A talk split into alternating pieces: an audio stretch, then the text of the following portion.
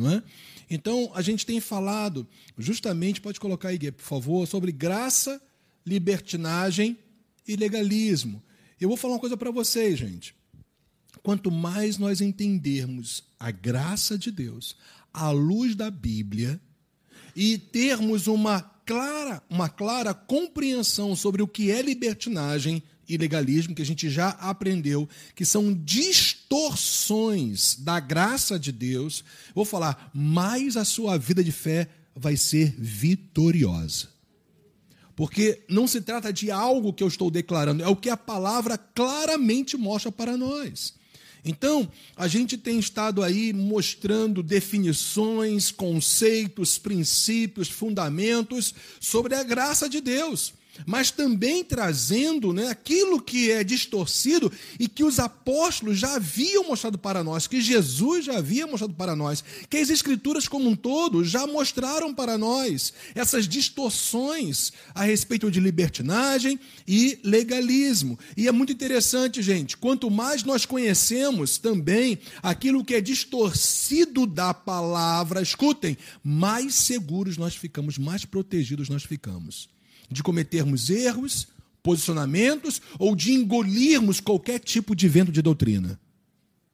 Então a palavra de Deus é tão extraordinária que ela mostra para nós o que Deus tem para cada um daqueles que creem nele, mas também revela para cada um de nós em erros que nós não podemos cair, em distorções, em ensinamentos, em doutrinas de falsos mestres, e nós sabemos muito bem que nos últimos dias, o apóstolo Paulo já havia declarado isso, que os falsos ensinos, eles iriam se multiplicar, as doutrinas de demônios iriam se multiplicar assustadoramente.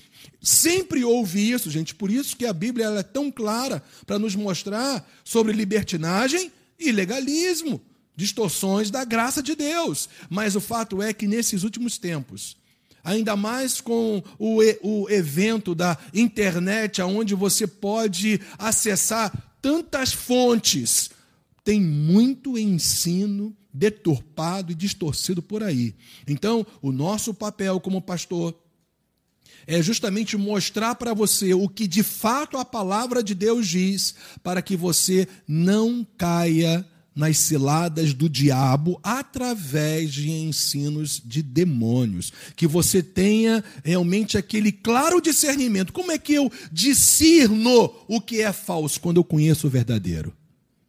Ok? Então, é, nesse, é nessa, é, nessa visão que a gente está trabalhando essa questão da graça de Deus. E, gente, graça é Deus agindo a favor de alguém, a favor de mim, de você unicamente, somente, exclusivamente através de Jesus Cristo.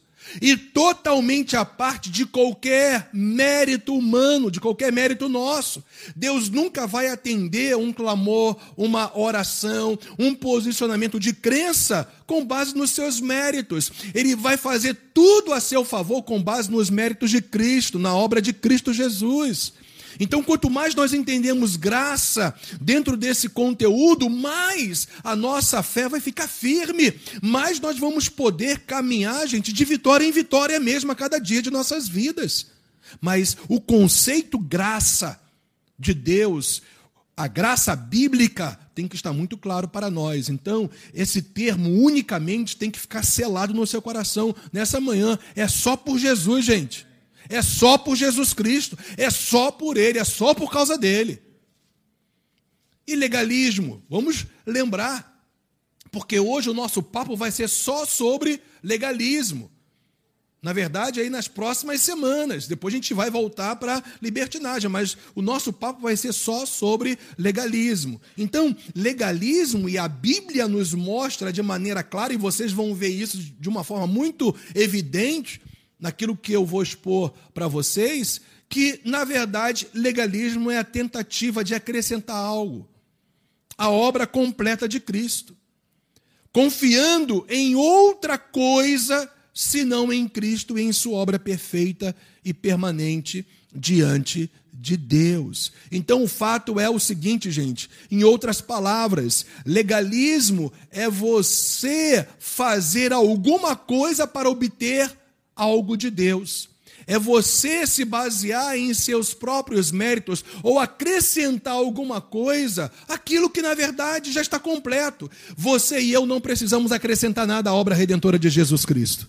Para a salvação, para cura, para, para restauração, para viver em vitória, para viver o reino de Deus aqui na terra, para viver a vontade dele sobre a sua vida, eu e você não precisamos acrescentar absolutamente nada. A obra do Senhor foi consumada, completa e definitiva. E o legalismo é essa tentativa humana de querer acrescentar algo à obra completa de Cristo. E olha, gente, eu vou falar uma coisa para vocês muito séria. Isso é mais comum do que a gente imagina na igreja do Senhor Jesus. Vocês podem estar certos disso. É muito comum dentro da igreja as pessoas se basearem em alguma coisa que elas fazem elas acrescentarem alguma coisa em termos de comportamentos, para que então, através desse acrescentar, elas possam receber algo da parte de Deus. Mas eu estou aqui, gente, para mostrar para vocês que o Evangelho de Jesus Cristo, a fé no Senhor Jesus Cristo, a obra redentora do Senhor Jesus, não precisa que eu e você acrescentemos nada. Por causa disso, a gente vai, nessas próximas semanas, trabalhar, a gente vai meditar, a gente vai focar em cada versículo de Gálatas. Porque Gálatas é justamente isso aí. É o apóstolo Paulo, pelo Espírito Santo, se levantando, gente, para combater o bom combate da fé. E ele combateu esse bom combate da fé, confrontando, denunciando falsos ensinamentos, evidentemente de falsos mestres judaizantes, que queriam infiltrar, ou estando infiltrados na igreja de Gálatas, justamente para é, mostrar, para promover ensinamentos legalistas. Então, Gálatas, gente, o foco de todo esse livro, de todo de toda essa carta apostólica é um combate da fé contínuo contra os ensinamentos legalistas de falsos mestres judaizantes. Quem eram esses falsos mestres? Eram pessoas que perseguiam é, o ministério apostólico de Paulo. Eles não aceitavam somente a graça de Deus, eles não aceitavam o favor de Deus se não fosse é, aliado, acrescentado, somado ao esforço humano para obter uma bênção do Senhor. Então eles se levantavam continuamente contra o ministério apostólico de Paulo. E eles então se infiltram na igreja de Gálatas justamente para denegrir o apóstolo Paulo, a gente já vai ver isso porque para de alguma maneira gerar algum tipo de pensamento, algum tipo de, de consciência naquelas pessoas que Jesus Cristo não era suficiente. Eles precisavam também cumprir a lei de Moisés. E mais precisamente, né, o rito da circuncisão como também, é claro, de cumprir a lei de Moisés. Então, esses ensinamentos estavam entrando nas igrejas da Galácia, e Paulo, então, ele escreve esta carta, sabendo disso, justamente para combater, mostrando a verdadeira fé bíblica, a genuína fé bíblica. Porque quando se ensina a genuína fé bíblica, todo tipo de ensinamento, inclusive legalista, eles são dissipados, porque eu creio que a luz é mais poderosa do que as trevas. Eu creio que a palavra de Deus é lâmpada para os nossos pés e luz para o nosso caminho. É só a gente pregar a palavra de Deus e todos nós estarmos sensíveis para entendermos que eu e você podemos, sem percebermos, entrar por um caminho do legalismo. E graças a Deus, gente, o Espírito de Deus nos ama. Por isso que ele tem palavras claras para nós. Então, é importante você agora ter um panorama de Gálatas, já que a gente vai é, é, ministrar, ensinar em todos os capítulos dessa carta apostólica, é bom você ter uma visão, um panorama geral. Os dois primeiros capítulos de Gálatas, justamente, são exclusivos, apontam totalmente para o sentido de Paulo defender a sua autoridade apostólica, justamente por aquilo que eu acabei de dizer para vocês. Uma das formas, uma das maneiras que esses falsos mestres judaizantes estavam fazendo, além de ensinar que Cristo não era suficiente para a salvação, que precisava acrescentar os ritos de Moisés na igreja, na nova aliança, eles também estavam desmerecendo o ministério apostólico de Paulo. Como? Paulo, ele, na verdade, ele não tem a autoridade dos doze apóstolos do Cordeiro. Claro, saindo Judas e entrando depois Matias. Ele não tem essa mesma autoridade dos apóstolos de Jerusalém. Paulo é alguém aí que está pregando, que está ensinando algo que, na verdade, não está à luz da palavra de Deus. Era o que eles estavam fazendo, é, denegrindo a imagem e a autoridade do apóstolo Paulo. Então, o apóstolo Paulo tira dois capítulos para defender o seu ministério apostólico, e vocês vão saber a importância de Paulo defender a sua própria autoridade apostólica, inclusive para beneficiar a sua igreja, a igreja do Senhor Jesus Cristo, nós, portanto, hoje mostrando a genuína fé bíblica. Então, Paulo, ele precisou falar e mostrar e comprovar e evidenciar que de fato ele tinha a mesma autoridade dos doze apóstolos do Cordeiro, porque o Senhor também apareceu para ele ressurreto na estrada de Damasco. E ele então teve a visão clara do Senhor ressurreto, e o Senhor então o comissionou, além de salvá-lo, além de conduzi-lo à conversão, o Senhor o comissionou para ser o apóstolo dos gentios, queria receber as revelações diretas de Jesus Cristo, iria fundamentar a fé da igreja do Senhor Jesus Cristo. Então Paulo tira dois capítulos de Gálatas para mostrar isso.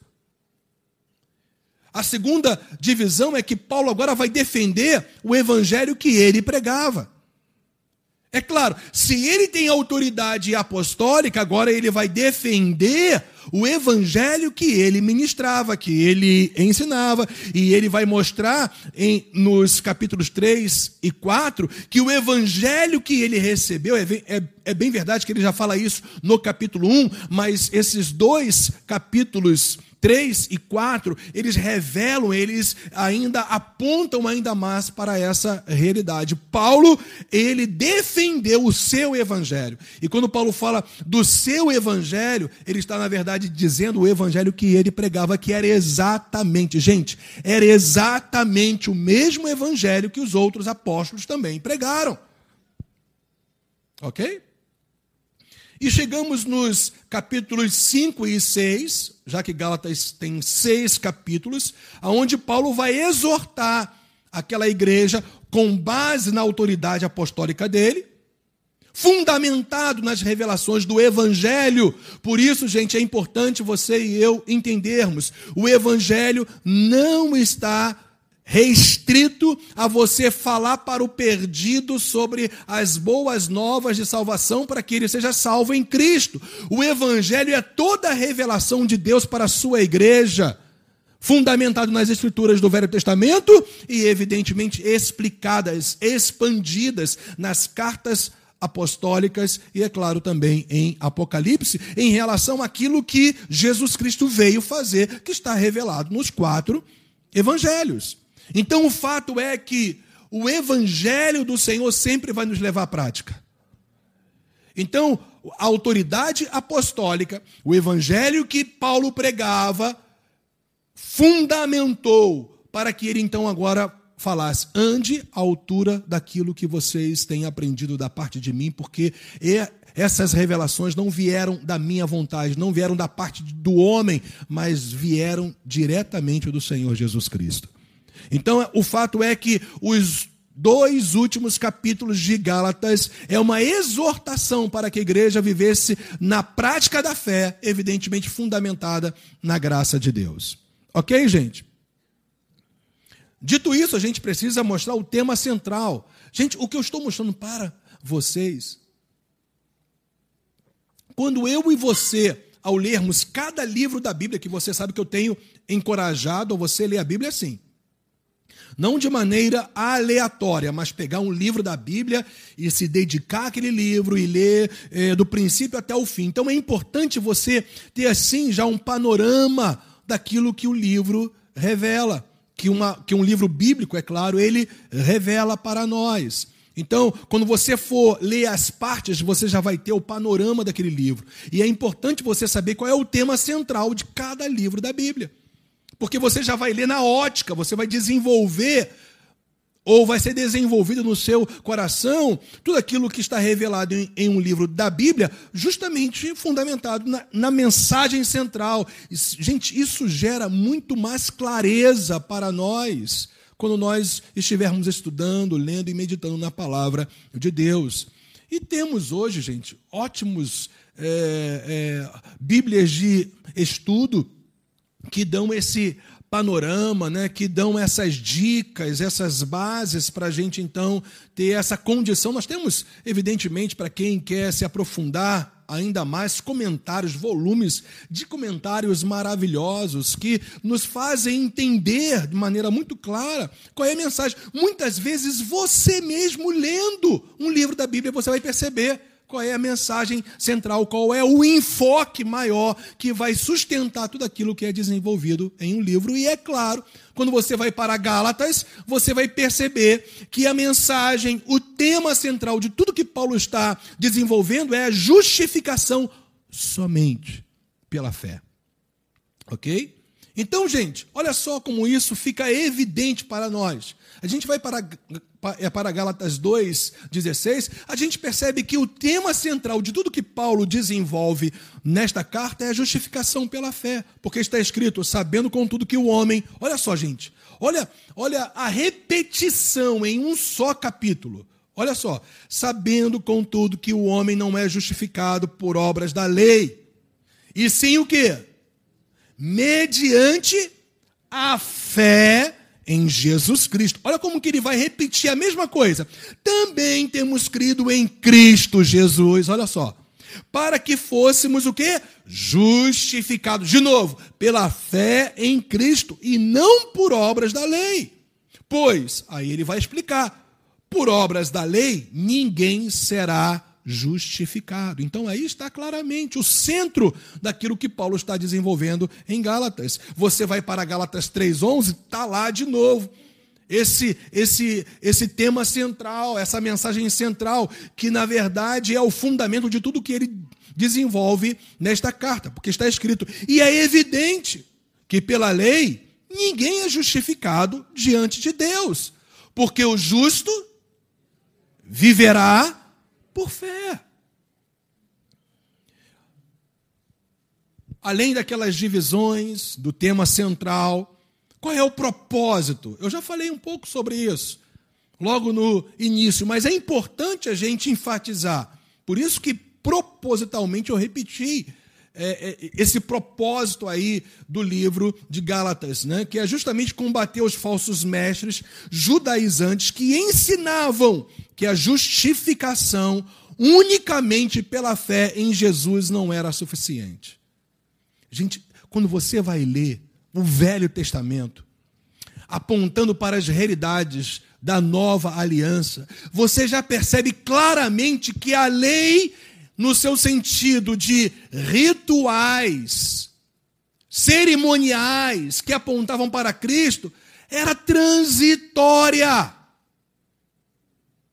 Mas esses falsos mestres, por eles estarem apegados às obras da lei, eles queriam justamente mostrar que Jesus não veio cumprir no sentido da lei, né? ele não veio cumprir a lei para que ela não mais fosse uma realidade na prática dos nossos cultos. Não, Jesus morreu sim, eles declaravam isso, eram pessoas que criam em Jesus como Messias. Não, Jesus morreu, Jesus é o nosso Salvador. Mas olha só, não basta somente crer nele, vocês têm que continuar a serem judeus procéritos. Ou seja, vocês gentios, vocês têm que se circuncidar. Ou seja, hoje, se esses falsos mestres chegassem aqui para nós e começassem a pregar uma graça mais o ritual da lei, ele iria dizer para você, homem, você tem que se circuncidar.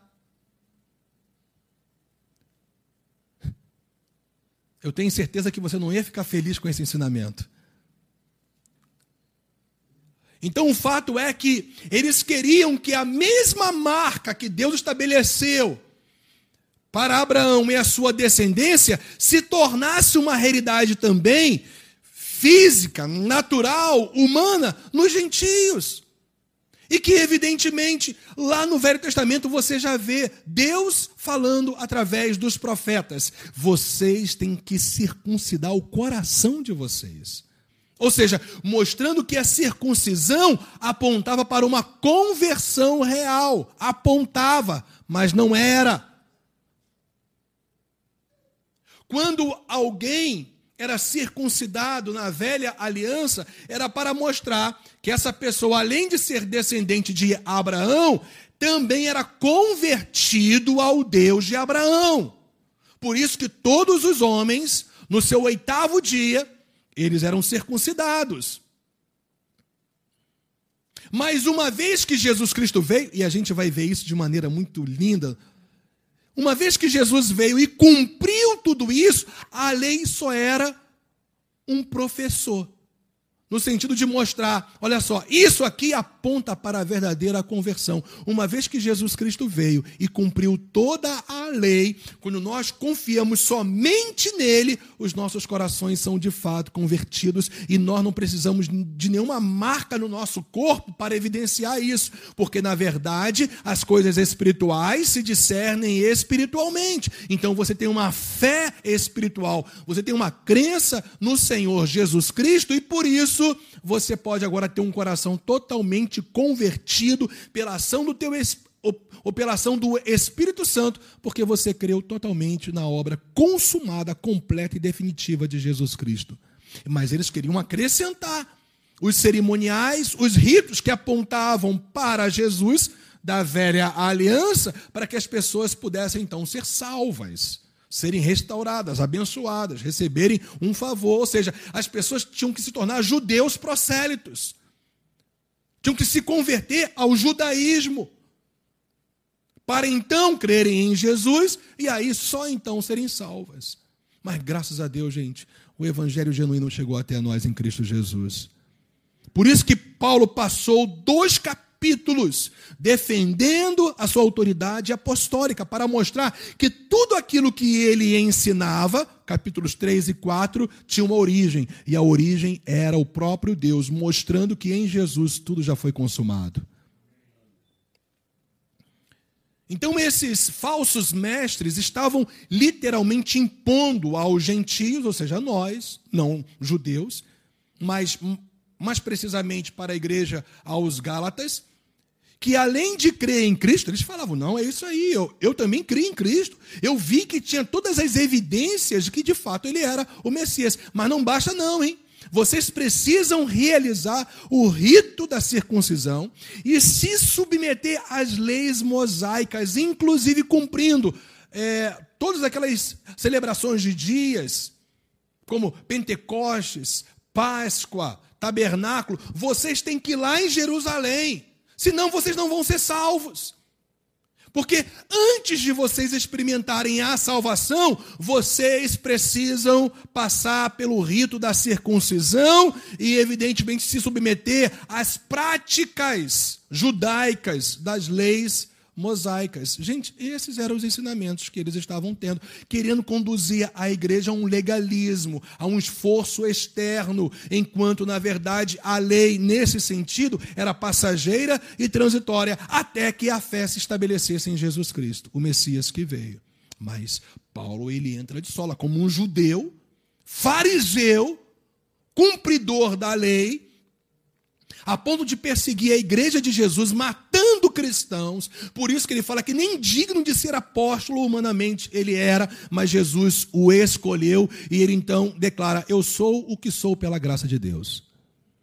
Mas então ele combate esses ensinamentos, mesmo como judeus, para falar os gentios como também todos os judeus já estão livres desses rituais cerimoniais, desses, dessas, dessas realidades cerimoniais, porque Cristo já cumpriu tudo.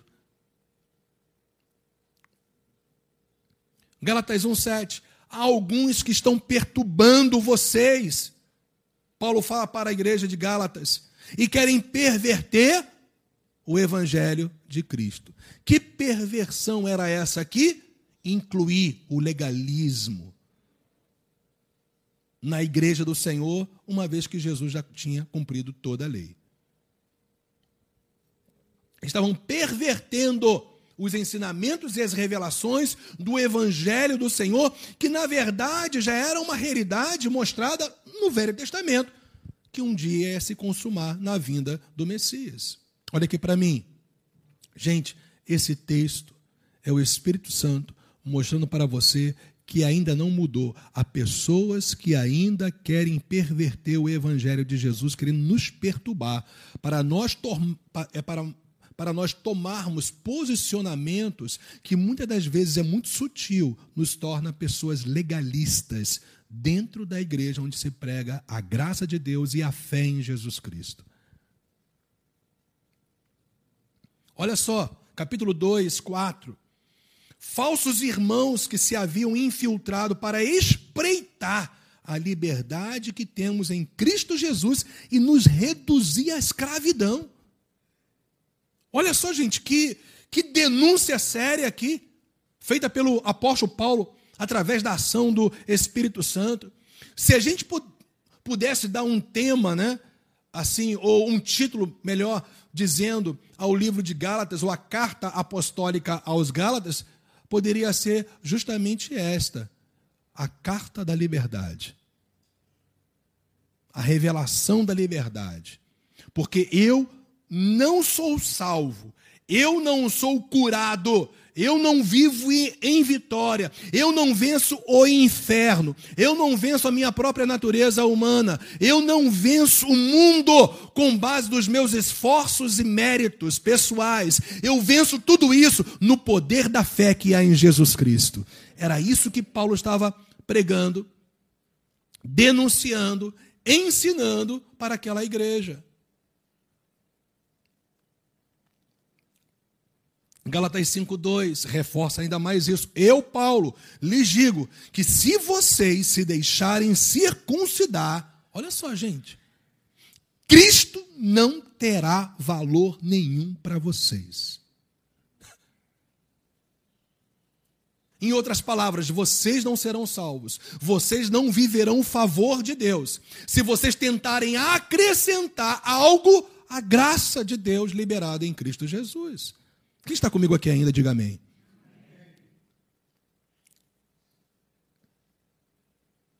Galatas 5,3. De novo, hein? Nova, novamente. Testifico a todo homem que se deixa circuncidar que o mesmo está obrigado a guardar toda a lei. Ninguém nunca conseguiu guardar toda a lei. Por isso que ficavam num ciclo contínuo, permanente de esforço humano. Mas, na verdade, eles tinham uma concepção, gente, e que Paulo, os profetas, inclusive, denunciavam isso, hein? Isaías, quando você vai ler o primeiro capítulo de Isaías, isso fica claro para nós. Vocês cultuam a Deus com os lábios, mas os seus corações estão distantes de Deus. Gente, isso na velha aliança.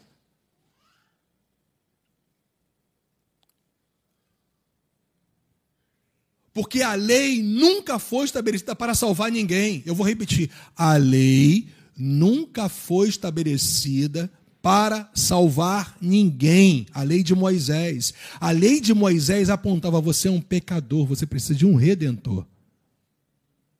Por isso que toda a história da igreja, toda a história do povo de Deus, na verdade, culmina justamente nesta realidade.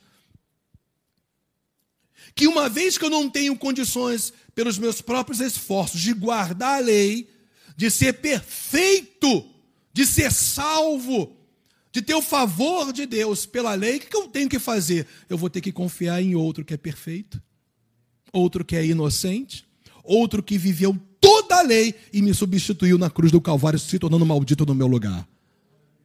É assim que você é salvo, é assim que você é curado, é assim que você é restaurado, é assim que você é provido, é assim que você vive o melhor de Deus, é assim que você vive o céu de Deus sobre a sua vida, no seu lar, na sua família, confiando unicamente no perfeito, no inocente, naquele que te substituiu na cruz do, do Calvário. Esta é a mensagem de Gálatas, gente. Então, Paulo, ele logo colocou uma placa: perigo! Uma coisa que, nas palavras de Paulo, é quando você vai estudar um pouquinho mais as expressões em grego que Paulo se utilizava para demonstrar a sua perplexidade, o quanto ele estava chocado. A gente vai chegar lá, estou dando ainda um panorama desse livro para vocês.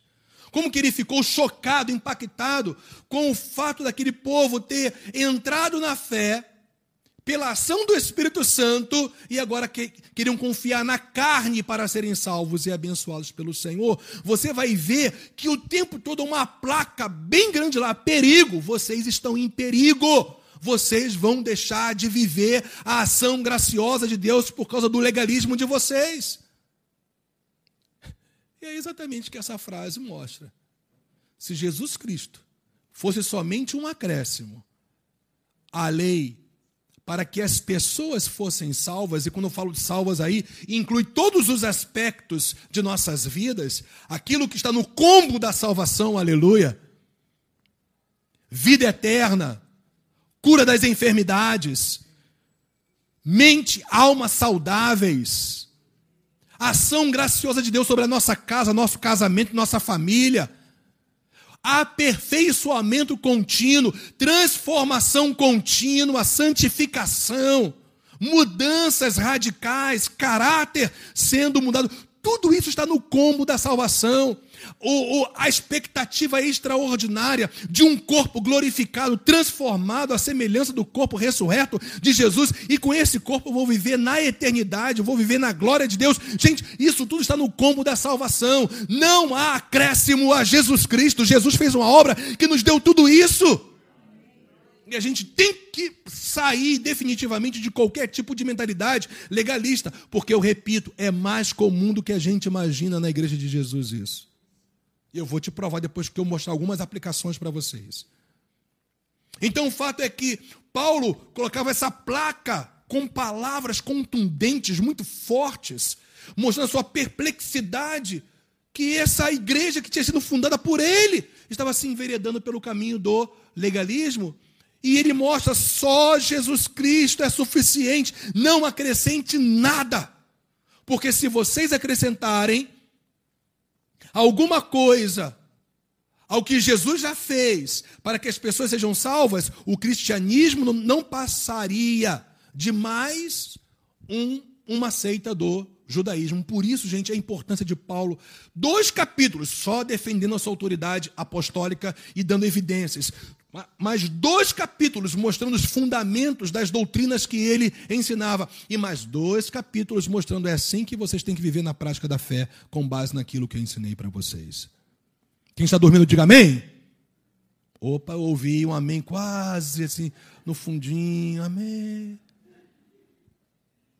Então, gente, essa era a declaração de Paulo. Se Jesus Cristo fosse somente um acréscimo à lei para que as pessoas fossem salvas, o cristianismo não passaria de mais uma seita do judaísmo e depois ia ser esquecida como mais uma, como outras que aconteceram e que foram esquecidas. Atos fala sobre isso de pessoas que se levantaram para é, como uma seita, como uma, uma, uma, uma, uma vertente do judaísmo e depois passou, mas glórias a Deus, gente. O Espírito Santo já tinha programado tudo. O cristianismo não seria mais uma seita, mais um braço do judaísmo. O cristianismo é a consumação, o cristianismo é a resposta, o cristianismo é a revelação da substância que a lei mostrava ainda como sombra. É isso que Paulo está falando para nós. E olha, esse perigo aí, volta de novo aí a tela. Só esse perigo aí tem que ficar hoje no seu coração na sua, e na sua mente, porque eu creio que quando eu começar a falar de algumas aplicações aqui, você vai perceber que tem coisas que eu e você precisamos nos livrar, hein? Que sem a gente perceber, muitas vezes é um legalismo sutil e Gálatas ele amplia de uma forma muito clara sobre isso. Perigo, gente. Só Jesus é suficiente. Às vezes nós declaramos isso, mas quando a gente vai se posicionar, a gente percebe que ainda há legalismo no nosso coração, na nossa mentalidade. Então, essa placa que Paulo levantou lá dois mil anos atrás para aquela igreja é a mesma que o Espírito de Deus levanta para nós hoje. Perigo. Só Jesus Cristo é suficiente. Não acrescente nada à pessoa de Jesus e à obra dele. Então, gente, olha só, eu vou começar agora a mostrar um pouco mais para vocês. A gente vai iniciar hoje só com cinco versículos, que é justamente a saudação que Paulo ele dá àquela igreja, mas nessa saudação ele vai mostrar a sua autoridade apostólica e o seu evangelho. Então, esses cinco primeiros versículos do capítulo 1 de Gálatas, ele é, na verdade, é, é quase que o evangelho, né? assim como se fosse zipado, compactado, juntamente com a autoridade apostólica de Paulo. Então, já nos primeiros cinco versículos, a gente vê uma introdução, a gente já vê assim já as bases daquilo que vai ser desenvolvido em todo o livro de Gálatas. Justamente falando contra o legalismo, falando contra um acréscimo àquilo que Jesus tinha feito. Então vamos lá. Olha só. Paulo, apóstolo, ele já começa assim. Não da parte de pessoas, nem por meio de homem algum, mas por Jesus Cristo e por Deus Pai, que o ressuscitou dos mortos. E todos os irmãos que estão comigo, no momento que estava escrevendo a carta, as igrejas da Galácia que a graça. Gente, só aí tem um, um zip, uma compactação do que é o Evangelho do Senhor, coisa linda. Que a graça e a paz estejam com vocês, da parte de Deus nosso Pai e do Senhor Jesus Cristo, o qual entregou a si mesmo pelos nossos pecados. Olha só, para nos livrar deste mundo perverso segundo a vontade de nosso Deus e Pai, a quem seja glória para todo sempre. Amém. Então, voltando ao versículo 1, e a gente vai aí fazer uma exposição desses três, de, é, desses cinco primeiros versículos, para que você perceba que o que o apóstolo Paulo está chamando aqui aquela igreja é para que eles vissem o que eles já tinham experimentado, de fato, de verdade, a autoridade apostólica dele. Porque ele já começa justamente falando: eu não fui levantado o apóstolo através de pessoas. Eu não fui levantado apóstolo porque alguém um dia disse para eu ser. Eu não fui levantado apóstolo porque um homem, uma pessoa, teve, ouviu em mim alguma característica que consolidasse que eu era apóstolo. Não foi através de homem, não foi pela humanidade, não foi pelas vias naturais que eu me tornei apóstolo. Eu, na verdade, me tornei apóstolo, apóstolo por Jesus Cristo. Foi Jesus quem me levantou, foi Jesus quem me ordenou. Foi Jesus que me colocou nessa posição de apostolado. Porque, gente, os doze apóstolos do Cordeiro e mais a, o, o apóstolo Paulo foram os únicos apóstolos, pela soberania de Deus, que o Senhor levantou para fundamentar nossa fé. Todos os evangelistas, pastores, mestres, eles na verdade ensinavam aquilo que os apóstolos haviam fundamentado com base nas escrituras da velha aliança e na revelação pessoal de Jesus Cristo. Porque duas características principais o verdadeiro apóstolo de Cristo deveria ter. Ele tinha que ter caminhado com Jesus Cristo, ter visto os milagres de Jesus e ainda ter visto a morte e a ressurreição do Senhor Jesus. Eram os sinais do apostolado, com os sinais e maravilhas que acompanhavam, evidentemente, o seu ministério apostólico. E Paulo vai mostrar nesta carta que ele também, e em Coríntios isso fica muito evidente, em Atos dos Apóstolos, a gente vê é, por três vezes, Paulo testemunhando que ele viu pessoalmente Jesus ressurreto dentre os mortos. Ele caminhou, e a gente vai ver isso aqui, por três anos, sendo ensinado exclusivamente por Jesus Cristo. Ele viu os milagres. E aí, os sinais que ele operava também evidenciavam que ele era um apóstolo do Cordeiro. Então o fato é que o apóstolo Paulo está mostrando para nós: eu tenho, e para os Gálatas, inicialmente, eu tenho a mesma autoridade dos apóstolos de Jerusalém. Esses judaizantes que estão entrando no meio de vocês, aí se infiltrando, para que eles venham, venham denegrir, venham desmerecer o meu apostolado, eu falo para vocês que não foi homens, que não foram pessoas que me levantaram como apóstolo, mas sim eu fui levantado por Jesus Cristo e por Deus Pai que o ressuscitou dos mortos. E Paulo testificou, Paulo viu, Paulo testemunhou, ele foi uma testemunha ocular, porque Jesus apareceu ressurreto em glória para ele.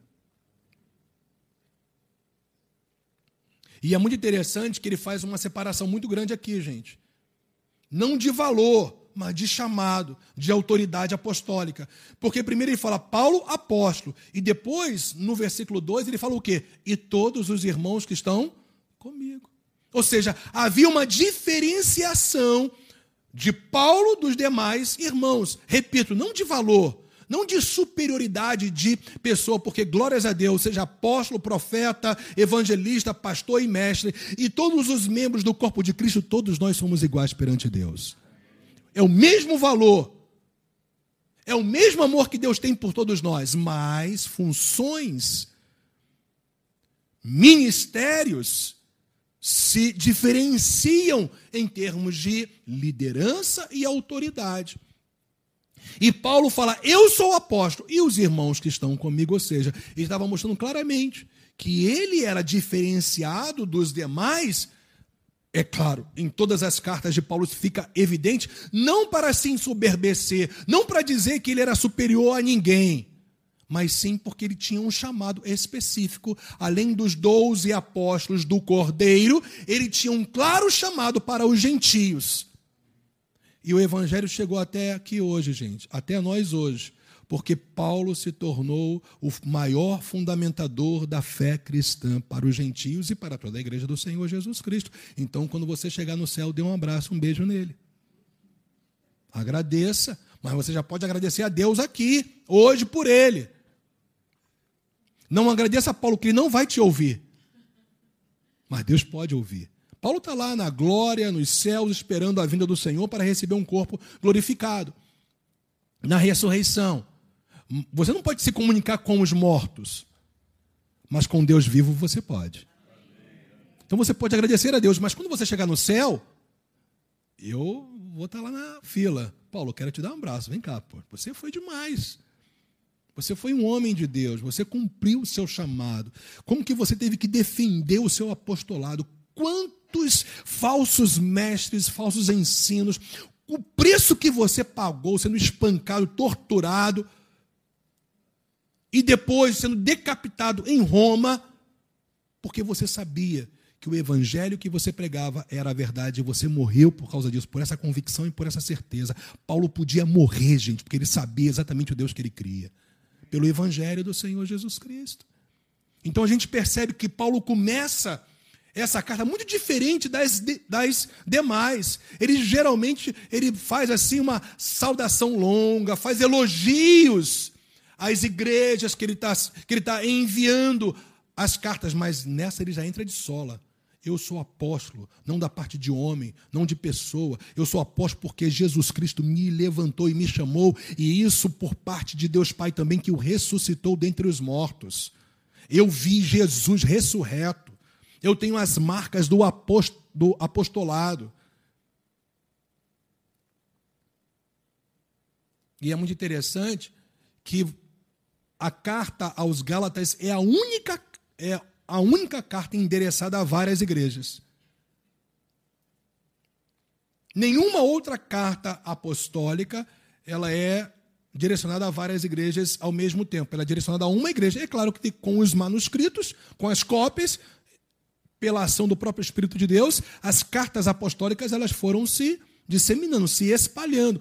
Mas precisamente a carta aos Gálatas, na verdade, foi, foi escrita para quatro igrejas, fundamentalmente, pelo menos a quatro igrejas. É só você ir para Atos capítulo 13, Atos capítulo 14 e Atos capítulo 16, que mostram justamente os lugares e as regiões que Paulo realizou a sua primeira viagem missionária. E você vai ver que na região da Galácia, ele levantou quatro igrejas. Antioquia da Pisídia, diferente de Antioquia da Síria. Tem Antioquia da Síria, que é lá Atos capítulo 13, versículo 1, você vai ver. Mas essa era a Antioquia da Pisídia, que justamente fazia parte da região da Galácia. Ele também levantou a igreja de Listra, de Icônio e de Derbe. Tudo fazendo parte ali daquela região da Galácia, que tinham dez cidades. Então, Paulo, pelo menos a quatro igrejas, ele vai direcionar esta carta. Então ele mostra a sua autoridade apostólica, que não foi através de homem algum, mas foi direto do próprio Deus. Aí vem o versículo 3, que é o zipão do evangelho. É um zip aí do evangelho. Porque ele fala assim: olha, que a graça e a paz estejam com vocês. Gente, eu e você só podemos ter paz com Deus reconciliados com Deus, tendo agora a mão bondosa de Deus sobre as nossas vidas, abençoadora.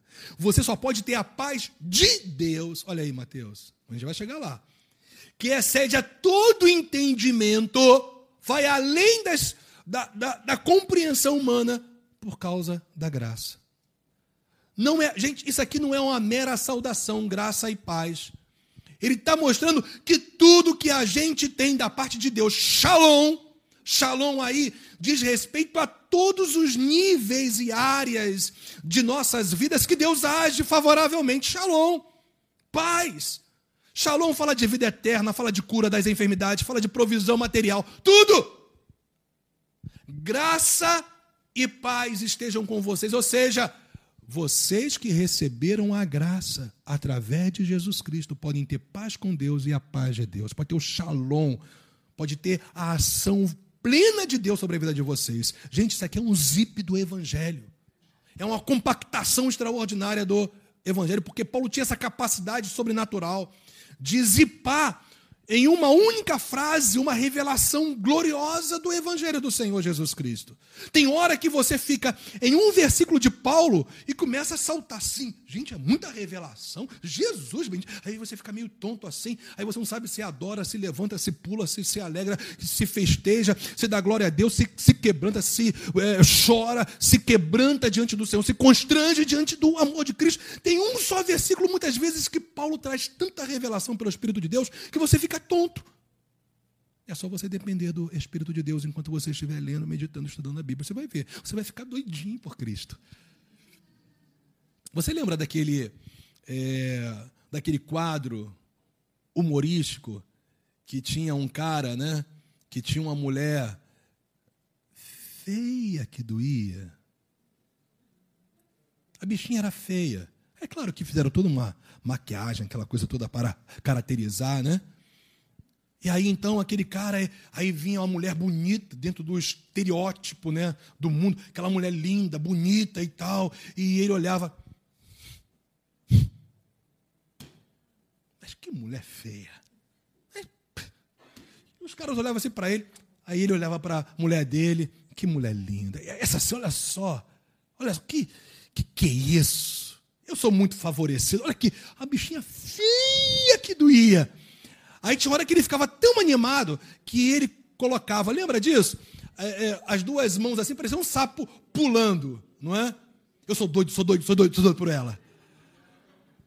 Eu quero te dizer que conforme você vai conhecendo Jesus Cristo, o Evangelho do Senhor, a graça dele que propicia tudo que Jesus fez por você, você fica doido, doido por Jesus Cristo. Você fica apaixonado por Jesus. Você quer cantar, você quer celebrar. Agora, culto para você não é um ritual formal, frio, é celebração, é adoração. É você expressar louvores, gratidão. É você abrir os seus lábios e dizer glórias a Deus, mas vindo do teu, do teu coração. Não porque o seu vizinho diz, você. Opa, ele disse glória a Deus, não vou ficar. No, tem que dizer também. Não. Você diz do teu coração, porque você passa a entender que a graça de Deus é a origem da paz de Deus sobre a sua vida. Está vendo? Evangelho puro. Graça e paz. Ele está querendo já mostrar para ele, gente. Vocês estão querendo de novo ir para aquilo que era transitório, temporário. Se pela graça do Pai você já tem a paz completa do Senhor, sai dessa. É isso que está querendo dizer aqui graça e paz. Que a graça e a paz estejam com vocês. Mas é claro, gente, a paz só vai estar conosco de maneira efetiva, real. Paz com Deus e paz de Deus, se nós entendermos que a graça é o favor imerecido de Deus sobre as nossas vidas.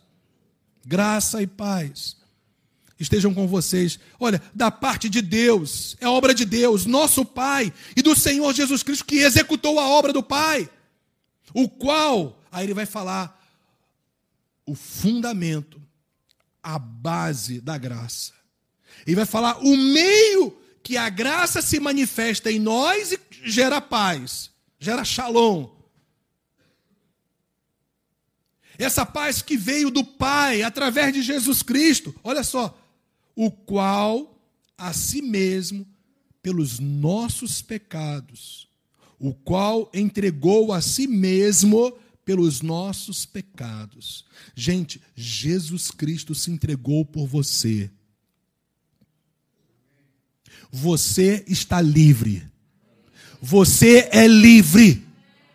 O diabo não pode mais te prender nem com artimanhas, nem com dardos inflamados, nem com pensamentos contrários à verdade de Deus. Você é livre em Jesus para viver o melhor de Deus todos os dias da sua vida aqui na terra e, sobretudo, na eternidade. Gálatas, gente, é um hino à liberdade que nós temos em Cristo e você só é livre porque Jesus te substituiu na cruz do Calvário. Isso aqui é evangelho puro na veia. O qual entregou a si mesmo pelos nossos pecados. Para quê, gente? Para nos livrar. Tem uma outra versão que fala para nos desarraigar. Ou seja, Jesus Cristo não fez uma obra parcial, ele nos tirou do mundo com raiz e tudo. Não há nada que nos prenda ao mundo. Eu vou repetir: não há nada mais que nos prenda ao sistema desse mundo maligno. O diabo está governando este mundo fora de Deus, mas quem governa sobre as nossas vidas é o Senhor da glória, aquele que se entregou por nós. Ele nos desarraigou, ele nos tirou, ele nos livrou desse mundo perverso, gente. Esse mundo é perverso. Ele quer destruir você, por quê? Porque esse mundo, ele está debaixo da ação do maligno. Quer enganar você, quer trazer falsas, falsos ensinamentos para você, quer levantar pessoas endemoniadas que parecem as pessoas melhores que há nesse mundo. Porque todo falso mestre, ele é gente boa demais. Ele não confronta ninguém. Todo mundo gosta de ficar do lado dele, porque ele não confronta ninguém. ele não denuncia pecado. Só fala de paz, de bênção, vitória. Só fala que você já é mais do que vencedor. Você não precisa fazer mais nada. Só que você tem que pagar um preço colocar mais dinheiro na minha conta. Muitas vezes maquiado por um ministério falso. E as pessoas vão lá, fazem sacrifício. É assim que elas vão alcançar a salvação, é assim que elas vão alcançar a restauração da sua família, do seu casamento, vão ter suas vão, vão, vão ter suas enfermidades curadas. É assim, elas têm que pagar o carnê, elas têm que pagar, elas têm que fazer o sacrifício, têm que fazer isso e aquilo outro, e colocar dinheiro aqui, acolá e tal. Tudo gira em grana, tudo gira em grana. Todo falso mestre, ele tem assim uma palavra muito doce, mas eu vou te falar, tem muitos remédios que vêm da parte de Deus que pode ser amargo, gente, mas que traz cura pra gente, que tira toda a dor, enfermidade, mazelas, nos tira das situações que a gente vivia no passado, que a gente era aprisionado e que o Senhor nos livra. É, gente. Tem remédio que o Senhor Jesus nos dá que é meio amargo, mas que faz o seu propósito, cumpre o seu propósito. Mas o falso mestre, não tem um que não quer ficar perto dele, porque facilidade total e ao mesmo tempo a pregação de um de um meio além de Cristo. Escuta, eu queria assim falar para vocês né, nesta manhã, como pastor de vocês. Você quer ser salvo? Creia em Jesus. Você quer ser curado? Creia em Jesus. Você quer ser restaurado? Creia em Jesus. Você quer ver o seu relacionamento restaurado totalmente? Creia em Jesus Cristo. Quer ver os seus filhos andando no caminho? Creio em Jesus Cristo. Quer ter uma alma sadia, uma mente saudável? Creia em Jesus Cristo. Quer se aperfeiçoar? Quer se tornar uma pessoa melhor? Quer ter mudanças? Creia em Jesus Cristo. Não é o teu dinheiro que compra bênção nenhuma. Não é o teu dízimo, não é a tua oferta que compra bênção nenhuma, porque já foi pago um preço que é completo e bastante o preço do sangue do cordeiro que se entregou a si mesmo por mim e por você. Basta, gente! Só isso basta. Era isso que Paulo pregava para aquela igreja de Galatas. E eles estavam querendo agora, além de Jesus, também acrescentar os rituais cerimoniais da velha aliança. Jesus já fez, gente, uma obra completa para nos livrar deste mundo perverso, segundo a vontade de nosso Deus e Pai, gente. Essa obra de Jesus foi segundo a vontade de Deus Pai, não foi segundo homem nenhum, Deus que determinou, decretou isso. Jesus morreu voluntariamente. Aqui, olha, ele se entregou a si mesmo, não foi homem nenhum que o colocou lá naquela cruz, os nossos pecados sim. Ele usou todos os meios, seja do império romano, das autoridades judaicas, mas Jesus foi, foi para aquela cruz porque ele quis, porque se ele, se ele não quisesse, lá no jardim do Getsemane, o pai já tinha enviado anjos e tal, mas ele quis cumprir a missão dele, salvar, buscar e salvar o que se havia perdido, eu e você. E nós fomos achados pelo Senhor Jesus. Estamos no caminho da vitória. Aleluia! Aleluia. Por isso que nós, como Paulo, temos que nessa manhã declarar a quem seja glória para todo sempre. Vamos declarar juntos essa última parte? A quem seja glória para todo sempre. Mais uma vez junto com o nosso pessoal da internet, vamos lá. A quem seja glória para todo sempre. Amém. Aleluia. Então, eu quero encerrar com quatro aplicações. Ou são cinco? São cinco aplicações mas eu não preciso. Valeu, Gui? Cinco. Eu não preciso explicar mais nada para vocês, porque na verdade eu só vou aplicar aquilo que a gente viu desde o nosso panorama da carta de Gálatas, como também desses primeiros cinco versículos que a gente viu hoje. Gente, primeira aplicação. Qualquer forma de legalismo leva à escravidão, porque se torna um ciclo vicioso contínuo. Eu tenho que fazer, eu tenho que fazer. Não, Jesus já fez. Qualquer forma de legalismo leva à escravidão, pois conduz a pessoa centrar-se nos seus próprios esforços humanos imperfeitos e limitados, ao invés de focar em Jesus Cristo. Foi para a liberdade que o Senhor nos libertou, gente. Aplicação 2. Pessoas sinceras podem se tornar frias. Olha aqui para mim. Não se distraia com nada agora, em nome de Jesus.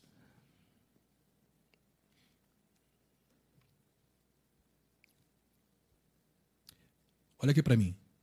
Estou esperando. Ok.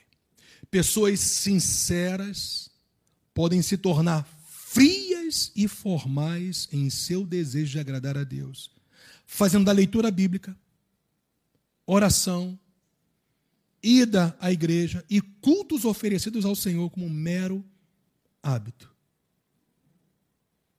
Você pode pegar sua Bíblia como um hábito qualquer, orar a Deus aquela oração fria, vazia, formal, vir à igreja, se sentar, oi Neide, mecânico, de forma mecânica, sair da sua casa, vir à igreja como se você tivesse vindo a uma socialização, a um lugar social, legal, bacana, que você vai ouvir uma mensagem, vai cumprir a sua obrigação religiosa, vai dar um bom dia, uma boa tarde para as pessoas, vai rever as pessoas que você ama, que você gosta, que é querido para você e ponto.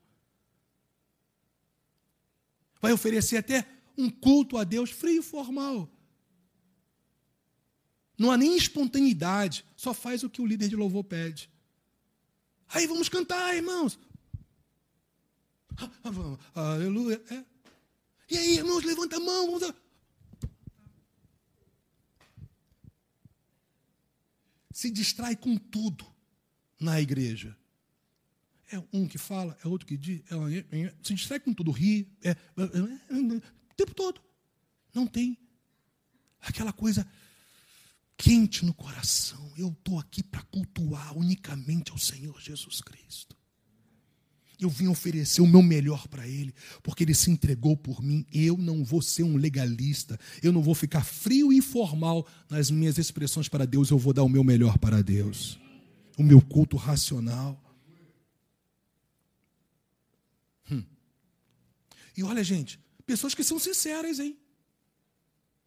Vocês não pensem que aqueles judaizantes, eles eram desonestos no sentido de que eles não criam no que eles estavam falando. Eles criam naquilo sim, eles eram sinceros. Gente, eu vou falar uma coisa para vocês: tem muita gente sincera no legalismo e na falsa doutrina, inclusive ensinando sinceramente, mas no errado, porque para a gente não basta se uma pessoa ela é sincera, ela tem que falar a verdade, que é a palavra. Aplicação, aplicação 3. Alguém pode se utilizar, gente, da oração, do jejum, da contribuição via dízimos, ofertas, enfim, ou para um projeto específico. Pode ser uma pessoa caridosa, generosa com outros e até obedecer princípios bíblicos como meios meritórios para alcançar o favor de Deus. Não é o teu jejum que faz Deus se voltar para você. Não é o teu dízimo que faz Deus se voltar para você.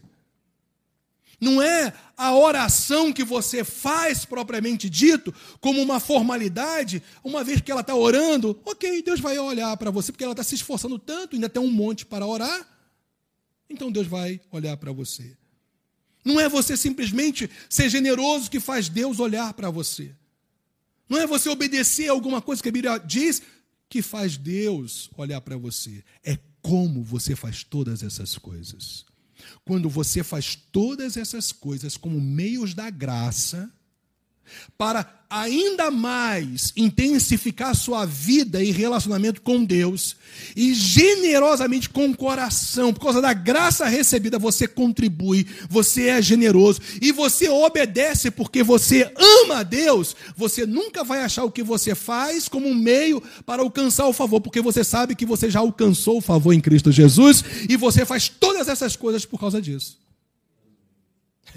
Aplicação 4. Gente, que esse seja o clamor do meu coração para vocês nessa manhã. Eu amo muito vocês, eu quero que seja algo do meu coração para vocês hoje. O cristianismo tem que ser vivido numa fé viva, gente, fervorosa e totalmente firmada na pessoa de Jesus Cristo. Era isso que Paulo pregava, gente.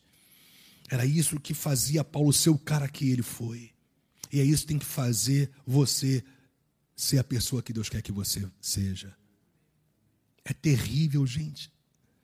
A gente percebe, a gente tem um discernimento espiritual. É terrível a gente perceber pessoas queridas, pessoas amadas, pessoas sinceras no seu dia a dia, nos nossos encontros, mas tão fora de órbita das coisas de Deus, tão religiosa, gente, é tão terrível isso. Mas Deus quer conduzir a mim e a você a não entrar nesse erro para quando a gente estiver buscando a Deus, seja Ele o foco, seja Ele o motivo, a razão de nós estarmos ouvindo a palavra, cultuando ao Senhor com todo o nosso coração. Gente, olha só, cristianismo é para ser vivido numa fé viva, não formal, fria, de regras, legalismos.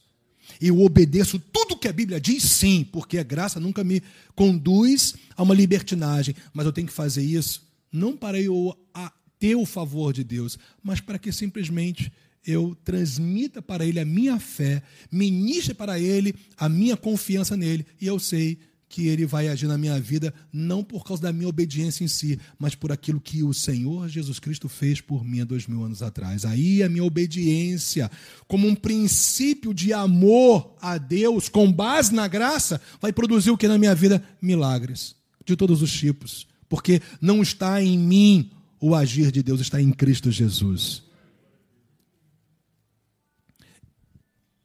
E a última aplicação. Afinal, o alarme do meio-dia soou.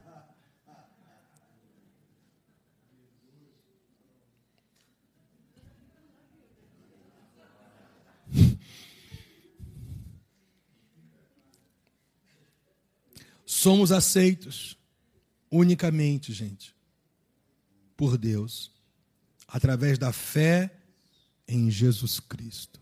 Porque somente Ele morreu pelos nossos pecados e ressuscitou dentre os mortos para a nossa justificação.